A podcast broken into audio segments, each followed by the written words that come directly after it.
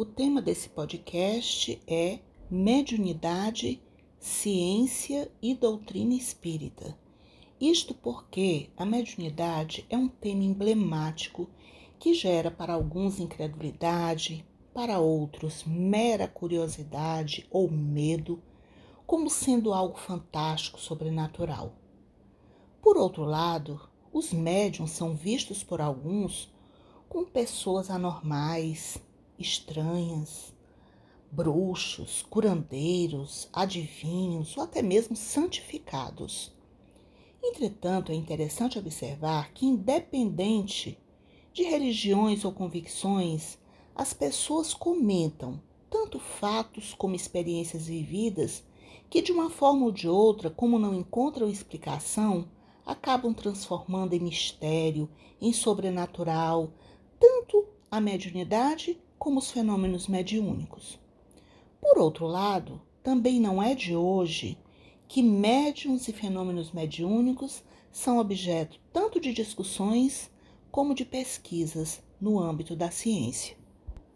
Em um ensaio escrito por Gustavo Ruiz Chiesa, intitulado Entre Espíritos e Cientistas, Charles Richer e a busca pelos fenômenos inabituais, o autor do ensaio diz que a sua pretensão é apresentar brevemente algumas das principais ideias e acontecimentos que deram origem à metapsíquica, formulada pelo médico e fisiologista francês Charles Robert Richer, que viveu entre 1850 e 1935, ou seja, entre século XIX e início do século XX. Richer estava convencido da existência de uma série de fenômenos denominados por ele de inabituais, que foram elencados em seu livro intitulado Tratado de Metapsíquica, publicado em 1922, aonde ele apresenta os elementos definidores de uma nova ciência interessada justamente na compreensão de certos fatos historicamente negligenciados pela ciência dominante até aquele momento. Para a constituição dessa nova ciência, uma certa substância desempenharia um papel fundamental, despertando a atenção de inúmeros cientistas interessados em compreender uma série de fenômenos extraordinários que ocorriam ao redor de determinadas pessoas dotadas de habilidades especiais. Trata-se do ectoplasma, uma curiosa substância supostamente produzida pelos médiums de efeitos físicos. Tornando-se um dos principais investigadores dessa substância e dos fenômenos que ela produzia, Richer e seus colegas desenvolveram um ambiente de pesquisa com um rigoroso protocolo de investigação no intuito de verificar a veracidade de tais fatos e compreender de que maneira eles aconteciam. Afinal, para ele, qualquer objeto, qualquer fenômeno, por mais inverossímil ou inabitual, como ele prefere chamar, que pareça, mereceria ser cuidadosamente investigado através dos métodos e recursos oferecidos pela ciência mesmo que tal investigação levasse ao questionamento daquilo que convencionalmente aprendemos a chamar de realidade. De fato, no decorrer das pesquisas realizadas sobre o ectoplasma e a materialização de seres invisíveis, Richer muitas vezes colocou sob suspeita tudo aquilo que aprendera e ensinara durante os anos que estudou e lecionou fisiologia em Sorbonne. A ideia de que esses fenômenos ou essas experiências subjetivas devem ser vivenciadas num espaço controlado de um laboratório, de algum modo retoma as preocupações de Richer em investigar os médiums responsáveis pelo processo de materialização a partir de rigorosos protocolos de controle. Daí, Gustavo Ruiz Chiesa apresenta em seu trabalho curioso caso de Marthe Berrault, onde ele transcreve a seguinte experiência feita por Richer. Em 1905, Charles Richer e seu amigo o engenheiro Gabriel Delany, que viveu entre 1857 e 1926, também século XIX e século XX, recebem o convite do general Noel para observarem uma série de estranhos fenômenos que ocorriam em sua residência, especificamente em torno de uma jovem de nome Marthe Berrou, que vivia em sua casa e seria sua futura nora, algo que lamentavelmente não aconteceu, pois o filho do general, noivo de Marthe, acabou falecendo há cerca de um ano antes. Tais experiências aconteciam na parte exterior da casa, em um cômodo que era um antigo estábulo reformado, situado nos jardins da chamada Vila Carmen, que era o nome dado à propriedade do casal Noel na cidade de Argel, e eram normalmente presenciados pelo general e sua esposa, as duas irmãs de Marte e a Isha, que era a empregada da família. Eventualmente, outras pessoas interessadas nos fenômenos que ali ocorriam poderiam estar presentes, como por exemplo, uma cartomante chamada Ninon. Richer, ao entrar naquele espaço, começa a analisá-lo atentamente, tirando suas medidas, conferindo de quais propriedades eram feitas suas paredes, piso e todos os objetos que havia nele. Um gabinete isolado atrás das cortinas e uma área para o público permanecer sentado. As duas janelas permaneciam fechadas e cobertas por cortinas fixadas na parede. No chão, não havia nenhuma espécie de alçapão por onde alguém ou alguma coisa pudesse entrar. Também não havia qualquer falsa porta nas paredes. O ambiente era iluminado apenas por velas colocadas em luminárias de vidro vermelho e estava, portanto, completamente isolado, e ninguém poderia acessá-lo sem passar por sua única porta de entrada Dando prosseguimento à sua investigação, também procura conversar com Marte e descobre que se trata de uma jovem bonita, baixa, morena, delicada, alegre e que aparentemente não apresenta qualquer distúrbio físico ou mental. Ao entrarem no ambiente escuro, todos sentam-se em cadeiras dispostas ao redor da mesa e permanecem em silêncio.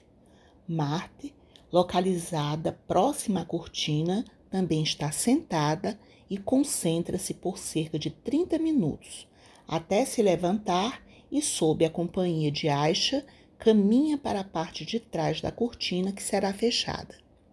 Mesmo separados pela cortina, os convidados ali presentes conseguem ouvir a respiração cada vez mais ofegante de Marte e pouco tempo depois percebem a movimentação de algo.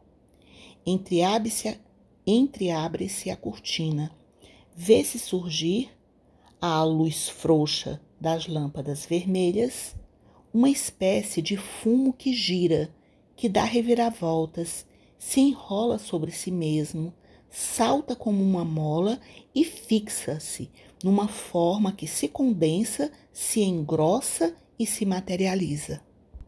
Surge então diante de todos uma bela mulher, alta, jovem, de cabelos longos e loiros. Observemos essa descrição, porque o Richer, quando ele conhece a Marte, que é a médium, ele descreve como uma moça jovem, baixa, morena, alegre, e veja, a figura que se forma uma bela mulher alta, jovem, de cabelos longos e loiros.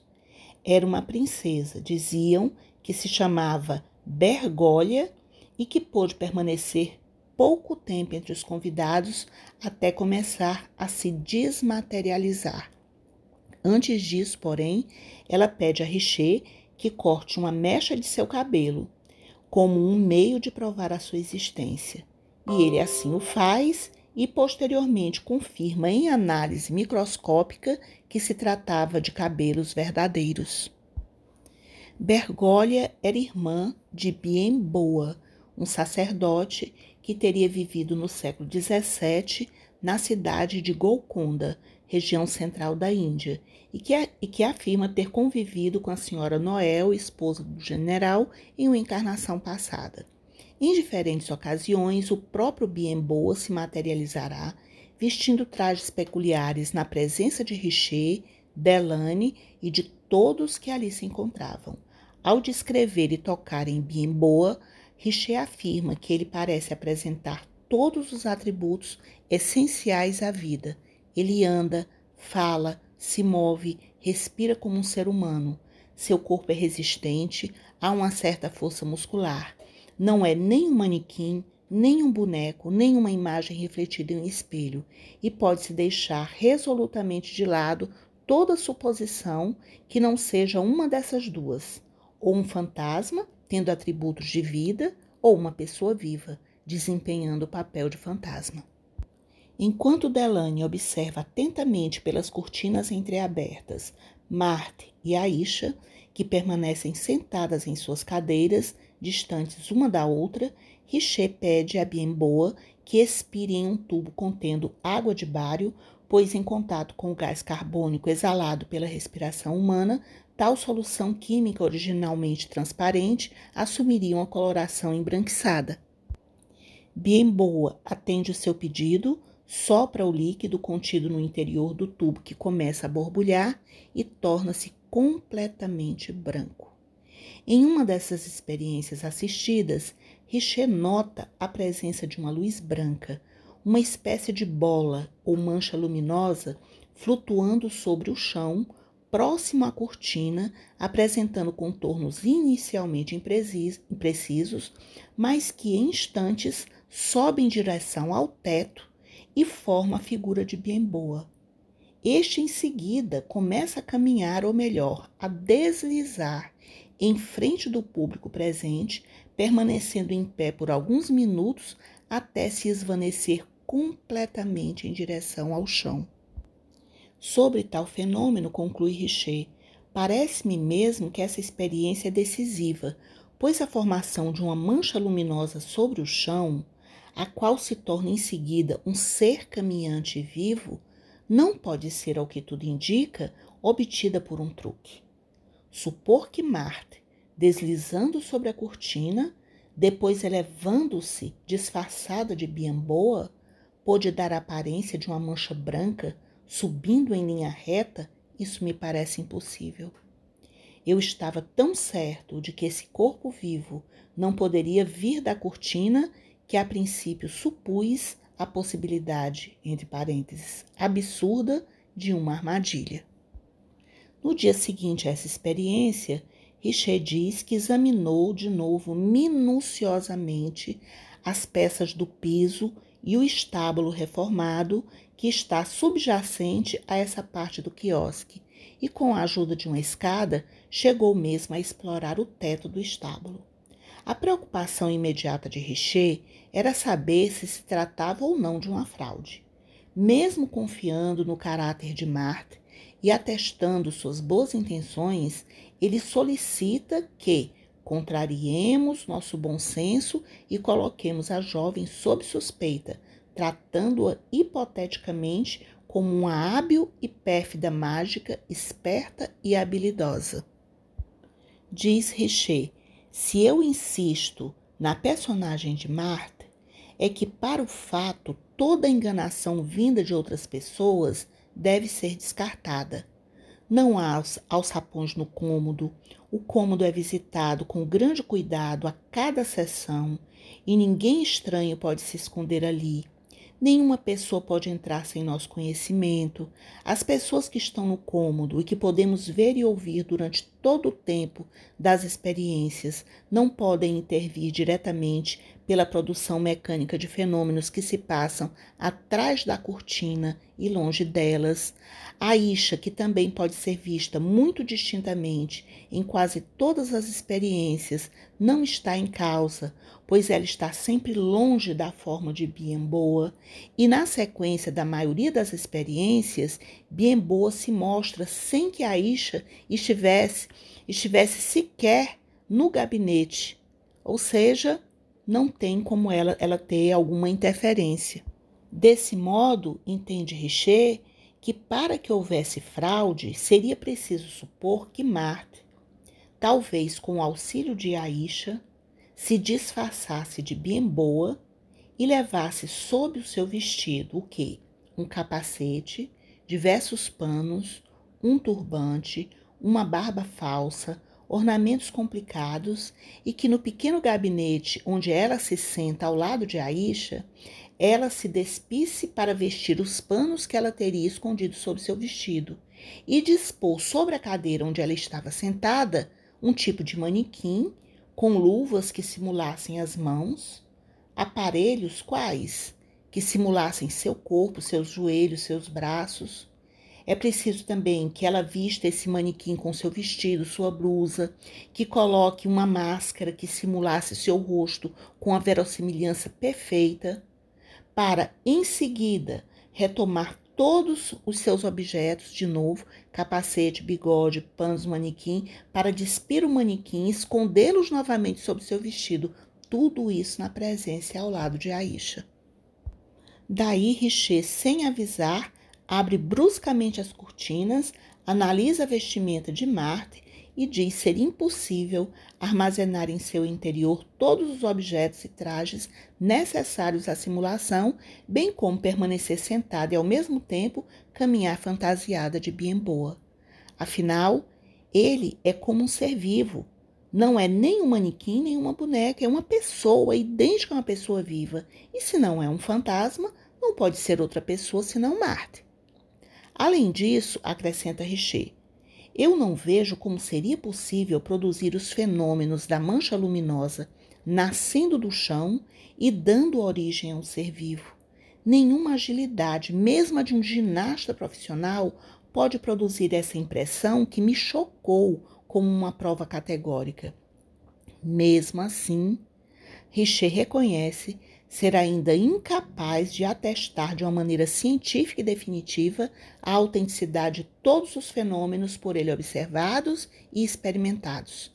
É demais, diz ele, pedir a um fisiologista que aceite assim um fato tão extraordinário e improvável e eu não me renderia tão facilmente, mesmo com a evidência. Novas experiências seriam necessárias para tentar esclarecer em que, em que consistia de fato a materialização.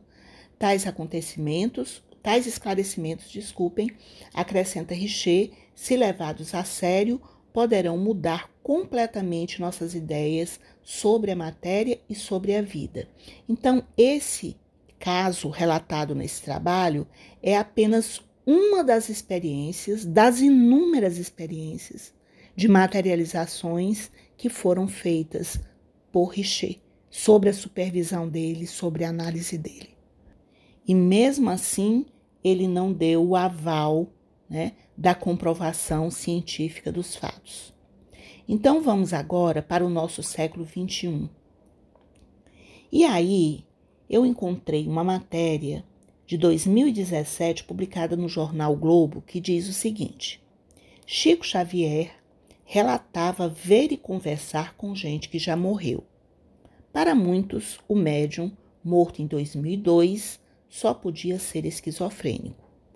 Tudo seria criado em sua fértil imaginação.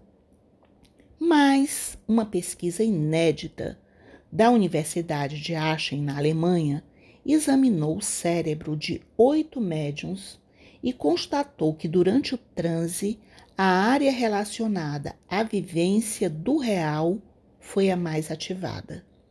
O estudo, liderado pela psicóloga brasileira Alessandra Gnato Manieri e pelo psicólogo alemão Nils Kohn, acaba de ser publicado na revista científica Psiquiatria Pesquisa Neuroimagem. Durante o transe, existem mais áreas ativadas relacionadas ao sistema perceptual, às sensações, áreas mais atrás do cérebro. Áreas da frente do cérebro têm relação com a imaginação, criação de ideias e construção de pensamentos, diz Alessandra, que atualmente é professora convidada no programa de pós-graduação em saúde na Faculdade de Medicina da Universidade Federal de Juiz de Fora. O trabalho contou também com a colaboração de outros profissionais da neurociência. Oito médiums, seis alemães e dois brasileiros, participaram dos testes em 2011 e 2012 na Universidade de Aachen. Segundo Alessandra, eram frequentadores de um centro espírita de linha kardecista na região, selecionados após entrevista. Nenhum deles era um médium famoso. Os médiums no equipamento de ressonância magnética realizaram três atividades. Na primeira, eles ficavam em repouso e deixavam o pensamento fluir por três minutos. Após uma pausa e uma sequência de perguntas, eles eram estimulados ao transe. Apertavam um botão quando percebiam o início do estado alterado. Três minutos depois, uma sineta sinalizava o fim da etapa. Mais uma vez, eles realizavam algumas tarefas e contas para voltar ao estado de consciência. E por último, eles recebiam a instrução para imaginar que estavam em transe, tentando utilizar as mesmas percepções, mas só que conscientemente. Os médiums fizeram três vezes essa sequência: estado de repouso, transe e imaginação, explica Alessandra. Após os, os experimentos, os médios relatavam detalhes do que ocorreu durante a permanência no equipamento. Eles descreviam contatos com espíritos e visões. As informações eram comparadas às atividades cerebrais registradas nos exames de ressonância magnética. A pesquisa é inédita, segundo Alessandra, por ser a primeira vez que se faz estudo de ressonância magnética funcional com médiums espíritas. Na ressonância magnética funcional, você não usa nenhum tipo de contraste ou traçador. A pessoa simplesmente entra na máquina e é feita uma análise através de uma combinatória da quantidade de hemoglobina oxigenada, ou seja, com oxigênio, e hemoglobina desoxigenada, sem oxigênio. Quanto maior a quantidade de hemoglobina sem oxigênio, significa que as células daquela região gastaram mais energia. Elas consumiram oxigênio. As células precisam de oxigênio para funcionar. Então, funcionaram mais do que em outras áreas do cérebro. Diz a pesquisadora que observa que o estudo só se baseia no mundo material. Ela diz: tenho como identificar, estudar, pesquisar o que está se passando no cérebro do médium que está dentro da ressonância. É isto que estou analisando única e exclusivamente o funcionamento cerebral. A explicação se o funcionamento é causado por outro motivo ou outra origem que não a própria pessoa, eu não tenho como determinar. O próximo estudo que vai haver, é, diz a, a, a, a pesquisadora, a psicóloga, que como é um tema polêmico, né, ela trabalha em um novo projeto, sendo que agora aqui no Brasil.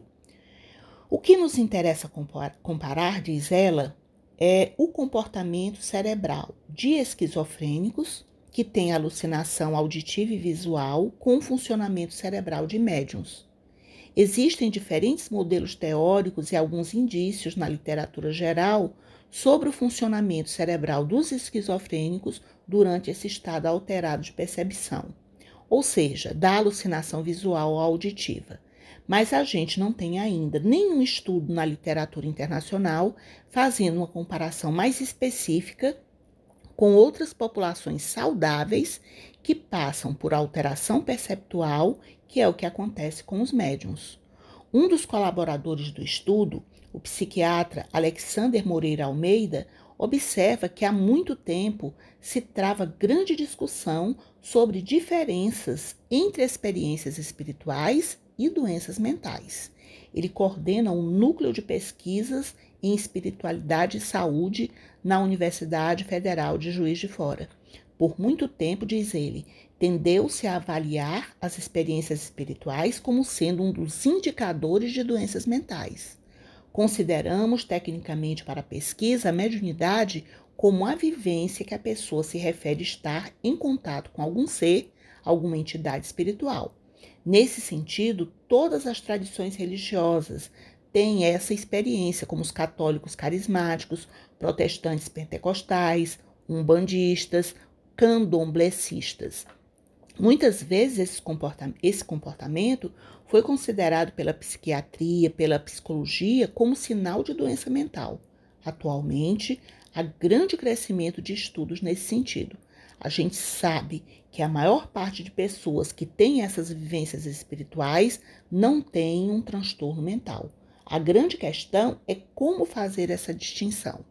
E aí o coordenador do NUPS ressalta a importância em novas pesquisas. Diz ele: estamos avançando com esses estudos para tentar fazer um entendimento da neuroimagem, como é o cérebro dessas pessoas e qual é o padrão de ativação do cérebro durante essas vivências para poder ajudar na melhor compreensão dessa experiência. É importante deixar claro que não se está de forma alguma negando a existência de transtornos mentais. Mas como explicar o relato dos médiums? Eles de fato falariam com os mortos? Aí diz o médico. Há algumas hipóteses, responde Alexander, ao longo desses 100 anos de investigação para a experiência mediúnica. Uma delas é a fraude, por algum interesse específico. Outra seria uma doença mental, efetivamente ou poderia ser uma criação do inconsciente manifestada durante o transe. Essas são as hipóteses mais convencionais. Mas há outras hipóteses um pouco mais heterodoxas. Uma delas seria que o médium, durante o transe, tivesse acesso a algum tipo de percepção realmente extrasensorial, como a telepatia. Ele captaria visões de situações fora do alcance normal dos sentidos. E tem uma última hipótese: a consciência e a mente sobreviveriam à morte corporal e poderia efetivamente estar se comunicando através de um médium. Podemos constatar que a ciência não firma convicção sobre os chamados fenômenos mediúnicos, nem muito menos sobre a mediunidade. Então, vamos lançar um olhar espírita sobre o assunto. Bem, Agora, para começar a nossa conversa sobre como a doutrina espírita define a mediunidade, vamos primeiramente dar uma rápida olhada na introdução ao estudo da doutrina espírita em O Livro dos Espíritos, onde vamos encontrar Allan Kardec em um tópico fazendo um rápido resumo da doutrina espírita. Nesse resumo, ele destaca alguns pontos principais da doutrina, para que o tema mediunidade se faz imprescindível essa compreensão. Então, ele começa, ele diz: Deus, temos que começar por Deus. A inteligência suprema, causa primária de todas as coisas, criou o universo que compreende todos os seres animados e inanimados, materiais e imateriais. Os seres materiais constituem o um mundo visível ou corporal, e os seres imateriais, o um mundo invisível ou espírita, ou seja, dos espíritos. O mundo espírita é o mundo normal, primitivo, eterno, pré-existente e sobrevivente a tudo. O mundo corporal é secundário, poderia deixar de existir ou nunca ter existido sem alterar a essência do mundo espírita. Os espíritos revestem temporariamente um invólucro material perecível e sua destruição pela morte os devolve à liberdade. A alma é um espírito encarnado e o corpo apenas o seu invólucro. Há no homem, portanto, três coisas: o corpo, ou ser material, semelhante ao dos animais e animado pelo mesmo princípio vital. A alma, ou ser imaterial, que é o espírito encarnado no corpo. E o terceiro elemento é o laço que une a alma ao corpo, princípio intermediário entre a matéria e o espírito. O homem, o ser humano, tem assim duas naturezas. Pelo corpo, ele participa da natureza dos animais, dos quais possui os instintos. Pela alma, participa da natureza dos espíritos. O laço ou perispírito que une corpo e espírito é uma espécie de invólucro semimaterial. A morte é a destruição do invólucro mais grosseiro, da matéria, do corpo físico. O espírito conserva o segundo, que constitui para ele um corpo etéreo, visível para nós no seu estado normal, mas que ele pode, invisível, desculpe, invisível para nós no seu estado normal, mas que ele pode tornar acidentalmente visível ou mesmo tangível, como se verifica nos fenômenos de aparição. Então, o espírito não é, portanto, um ser abstrato, indefinido, que só o pensamento pode conceber. Ele é um ser real, definido e que, em certos casos, pode ser apreendido pelos nossos sentidos da vista, da audição e até mesmo do tato, que foi inclusive a demonstração feita pelos experimentos do Richer. Portanto, os espíritos exercem sobre o mundo moral e mesmo sobre o mundo físico uma ação incessante. Agem sobre a matéria e sobre o pensamento e constituem uma das forças da natureza, causa eficiente de uma multidão de fenômenos até agora inexplicados ou mal explicados que não encontram solução racional. Dito isto, adiante, Kardec apresenta um novo tópico intitulado A Ciência e o Espiritismo. E é aí que ele fala de forma objetiva o seguinte: as ciências comuns se apoiam nas propriedades da matéria, que pode ser experimentada e manipulada à vontade. Os fenômenos espíritas se apoiam na ação de inteligências que têm vontade própria e nos provam a todo instante não estarem submetidas ao nosso capricho. As observações, portanto, não podem ser feitas da mesma maneira num e no outro caso. No Espiritismo, elas requerem condições especiais e outra maneira de encará-las. Querer sujeitá-las aos processos ordinários de investigação seria estabelecer analogias que não existem. A ciência propriamente dita como ciência é incompetente para se pronunciar sobre a questão do Espiritismo. Não lhe cabe ocupar-se do assunto e seu pronunciamento a respeito, qualquer que seja, favorável ou não, nenhum peso teria. O Espiritismo é o resultado de uma convicção pessoal que os sábios podem ter como indivíduos, independentemente de sua condição de sábios. Querer, porém, definir a questão à ciência seria o mesmo que entregar a uma assembleia de físicos ou astrônomos a solução do problema da existência da alma.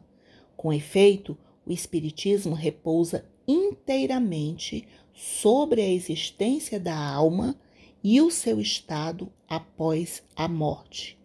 Ora, é extraordinariamente lógico pensar que um homem deve ser grande psicólogo pelo simples fato dele ser um grande matemático ou um grande anatomista. Vê-se, portanto, que o Espiritismo não é da alçada da ciência. Feitas estas considerações, vamos agora ao livro dos médios, ao livro dos médiuns, e vejamos o que nos diz J. Herculano Pires, o grande filósofo, estudioso, tradutor das obras básicas da doutrina espírita. Ele diz, a título de introdução da obra O Livro dos Médiuns, o seguinte: Apesar de escrito há cento e tantos anos, o Livro dos Médiuns é atualíssimo. Nenhuma outra obra espírita ou não sobre a fenomenologia mediúnica conseguirá ou conseguiu até agora superá-lo. É um tratado que tem por fundamento a pesquisa científica e a experiência, além da contribuição teórica dos espíritos na explicação de vários problemas ainda inacessíveis à pesquisa científica. Essas explicações só eram aceitas por Kardec na medida da sua racionalidade, de acordo com o método de controle rigoroso que estabeleceu para o seu trabalho. Esse método é explicado neste livro, o Livro dos Médiuns, e pode ser examinado em minúcias nos relatórios e registros de sessões publicadas na Revista Espírita. As teorias explicativas dos fenômenos formuladas por Kardec com os dados de sua investigação e a contribuição dos espíritos permanecem ainda como as mais viáveis. Kardec e os espíritos insistem numa posição ainda pouco compreendida pelos próprios espíritas. A ciência espírita teve como vestíbulo, início, as manifestações físicas, mas sua finalidade é moral e suas pesquisas devem desenvolver-se nesse sentido. Provada a sobrevivência espiritual e a comunicabilidade, o Espiritismo deve aprofundar-se na investigação dos processos de comunicação, da situação dos espíritos após a morte, das leis que regulam as relações permanentes entre os espíritos e os homens e suas consequências nesta vida e assim por diante. O livro dos médiuns apresenta a solução dos problemas em que ainda se enredam as pesquisas atuais e convida os estudiosos a avançarem além. Mas tudo isso com critério e métodos científicos, segundo o próprio Richer o reconheceu ao se referir a Kardec no seu Tratado de Metapsíquica. O problema está assim colocado. As pesquisas espíritas não se prendem aos fenômenos em si, ao mundo fenomênico ou material, e por isso mesmo exigem métodos diferentes dos utilizados nas ciências físicas. Kardec compreendeu isso em pleno século XIX. Daí, vamos a um tópico em que Kardec intitula Maravilhoso e o Sobrenatural. E ele faz o seguinte esclarecimento: se a crença nos espíritos e nas suas manifestações fosse uma concepção isolada, o produto de um sistema poderia, com, cer com certa razão, ser suspeita de ilusória. Mas quem nos diria, então, por que ela se encontra tão viva entre todos os povos antigos e modernos nos livros santos de todas as religiões conhecidas? Isso dizem alguns críticos que é porque o homem, em todos os tempos, tem amor ao maravilhoso, ao fantástico. Mas pergunto Kardec: mas o que é o maravilhoso para vocês? Aquilo que é sobrenatural. E o que vocês entendem por sobrenatural? É o contrário às leis da natureza. Então, conheceis tão bem essas leis que podeis marcar limites ao poder de Deus? Muito bem.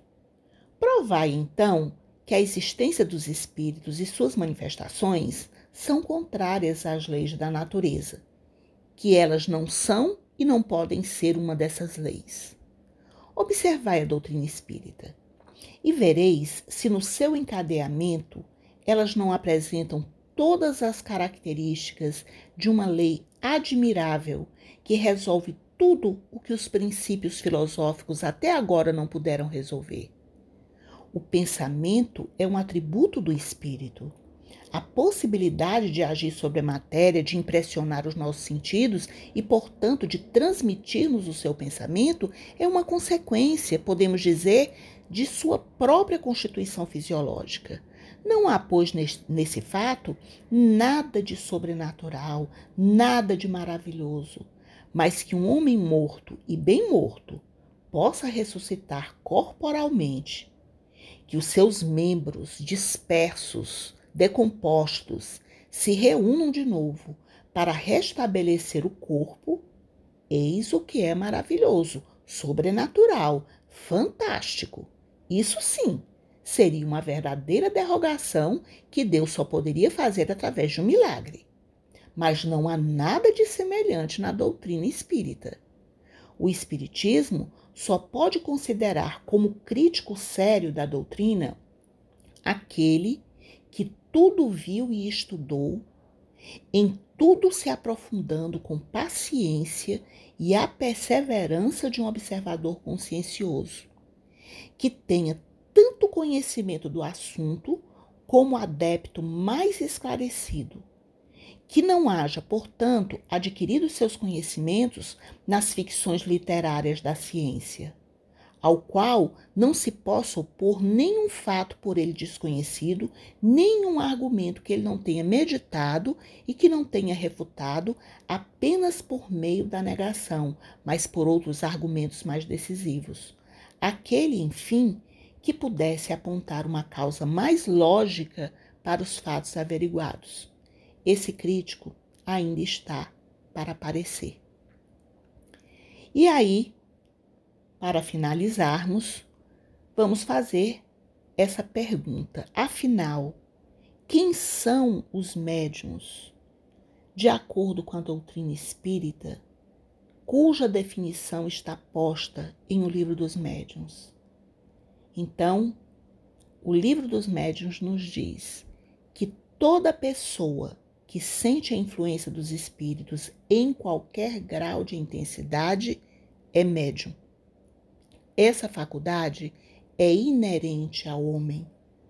Por isso, mesmo por isso mesmo, não constitui privilégio e são raras as pessoas que não a possuem, pelo menos em estado rudimentar.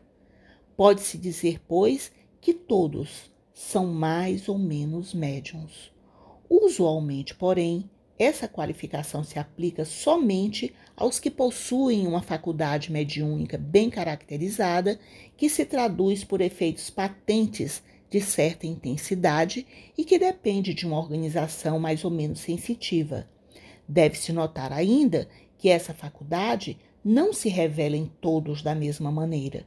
Os médiums têm, geralmente, aptidão especial para esta ou aquela ordem de fenômenos o que os divide em tantas variedades quantas são as espécies de manifestações.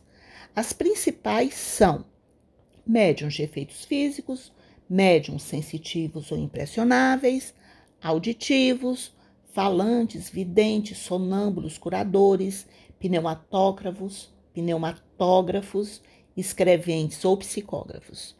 As características e peculiaridades de cada uma das espécies de manifestações são tratadas de forma esclarecedora e aprofundada no livro que melhor, que mais profundamente trata do assunto, que é o livro dos médiuns.